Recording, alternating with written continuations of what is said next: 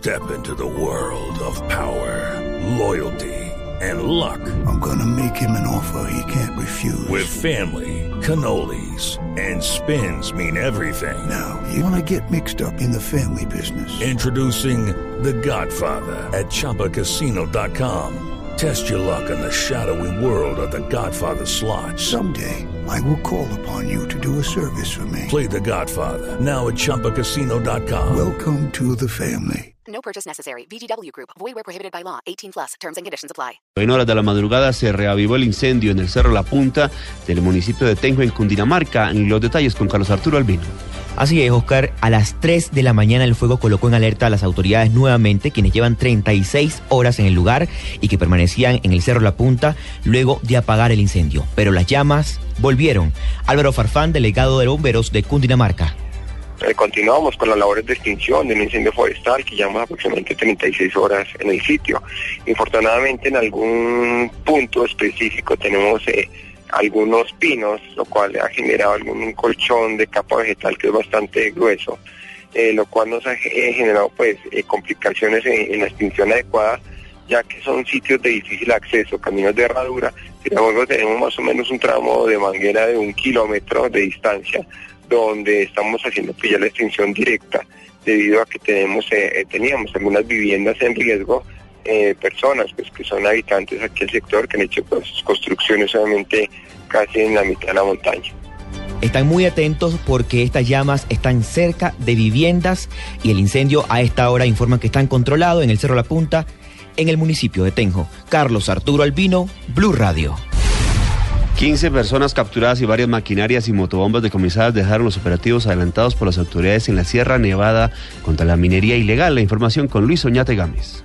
El operativo fue adelantado por tropas del ejército y personal de la policía y la fiscalía en zona media del macizo montañoso jurisdicción de Ciénaga, en donde los capturados habían contaminado una quebrada y derribado gran cantidad de árboles, extrayendo oro. La información fue suministrada por el general Luis Mauricio Espina, comandante de la segunda brigada del ejército. La minería ilegal que se está desarrollando a nivel nacional es uno, uno de, los, de las herramientas que tiene no solamente Clan Usuga, sino todas estas bandas criminales al servicio del narcotráfico para subsidiarse, en razón a que en muchas partes ya el narcotráfico ha sido, ha sido tan golpeado, ellos ahorita esta es la alcancía que están utilizando para poder subsidiarse sus actividades. Los capturados fueron puestos a disposición de la Fiscalía. En Santa Marta, Luis Oñate Gámez, Blue Radio. Y ante las autoridades del departamento de Santander, dos dirigentes del sindicato del abuso de Ecopetrol instauraron denuncias por amenazas en su contra. La información con Daniel Pedraza. Dos líderes sindicales de la Unión Sindical Obrero Uso en Barrancarmeja, Santander, vienen siendo amenazados de muerte a través de mensajes de texto vía celular y redes sociales. Luis Carlos López, una de las víctimas amenazadas, relató a Blue Radio lo sucedido. Yo he venido teniendo unas amenazas desde noviembre hacia acá. Hemos estado pues pendiente de muchas empresas que acaban de llegar y eh, haciendo unas reclamaciones justas como es la parte laboral de dotaciones y después de eso pues es junto con la comisión de veeduría pues se, está mirando un tema que es la mano de obra local. Los dirigentes sindicales ya colocaron la denuncia ante las autoridades correspondientes, pues temen por su vida y las de sus familias, pues en uno de los últimos mensajes les dan 72 horas para que abandonen el puerto petrolero. Desde Barranca Bermeja, Santander, Daniel Pedraza Matilla, Blue Radio. En huelga de hambre se declararon 250 internos de la cárcel de mediana y alta seguridad de Popayán para exigir mayor atención en la prestación de varios servicios. Los detalles con Freddy Calvache.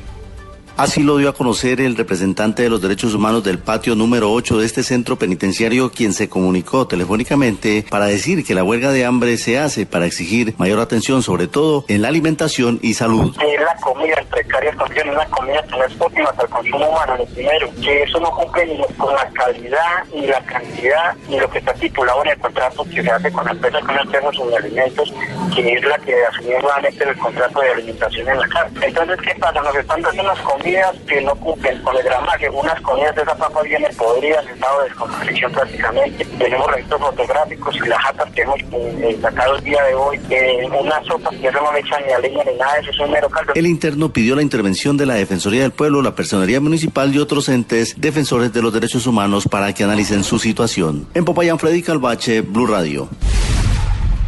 En noticias internacionales, al menos 33 personas murieron en un naufragio en el mar Egeo. Los detalles, Carlos Albino. Buenos días. Entre las víctimas, los niños murieron este sábado en un nuevo naufragio en el mar Egeo, tras hundirse la embarcación en la que trataban de llegar de Turquía a las costas de Grecia, país miembro de la Unión Europea. Los migrantes, entre ellos habían birmanos, afganos y sirios, y habían salido de la provincia turca de Canacale para intentar arribar a las cercanas islas griegas de Lesbos. Un número no determinado de personas a bordo seguirían desaparecidos. Esta embarcación hundida se hallaba a unos 50 metros de la costa turca. Algunos cadáveres fueron arrastrados por las olas hacia la tierra firme. Carlos Arturo Albino, Blue Radio. En los deportes hoy habrá presencia de futbolistas colombianos en las ligas de Inglaterra, España, México y Portugal. La programación de nuestros jugadores con Joana Quintero. A las 10 de la mañana en Inglaterra, David Ospina será titular con el Arsenal después de cuatro meses de ser suplente. El guardameta colombiano de 27 años será inicialista del equipo que jugará la FA Cup ante el Burley. La titularidad de Ospina fue confirmada por Arsene Wenger, técnico del conjunto londinense. También a las 10, pero en España se cumplirá el duelo por la punta de la Liga BBVA. El Barcelona de Messi recibe en el Camp Nou al Atlético de Madrid del colombiano Jackson Martínez, que fue convocado por el Cholo Simeone, pero aún no se confirma si será inicialista y finalmente a las 3 y 45 de la tarde en la Liga de Portugal, Teo Gutiérrez y Freddy Montero estarían con el Sporting de Lisboa que será local ante Academia. Joana Quintero, Blue Radio. Noticias contra reloj en Blue Radio. A las 7 de la mañana, 7 minutos, noticias contra reloj, noticia en desarrollo. Miles de manifestantes opuestos a la ley que reglamenta la unión civil para parejas del mismo sexo en Italia empezaron a congregarse este sábado en Roma con la esperanza de que fracase su aprobación en el Parlamento. La cifra, por lo menos 82 mil dólares, fue subastado uno de los autos Fiat 500L utilizados por el Papa Francisco durante su visita a Filadelfia en el mes de septiembre del año pasado. Y quedamos atentos porque los negociadores del mayor grupo opositor sirio que se reunieron en los últimos días en Arabia Saudí abandonaron hoy Riyadh con destino a Ginebra para acudir a las negociaciones de paz que empezaron ayer bajo el auspicio de la ONU.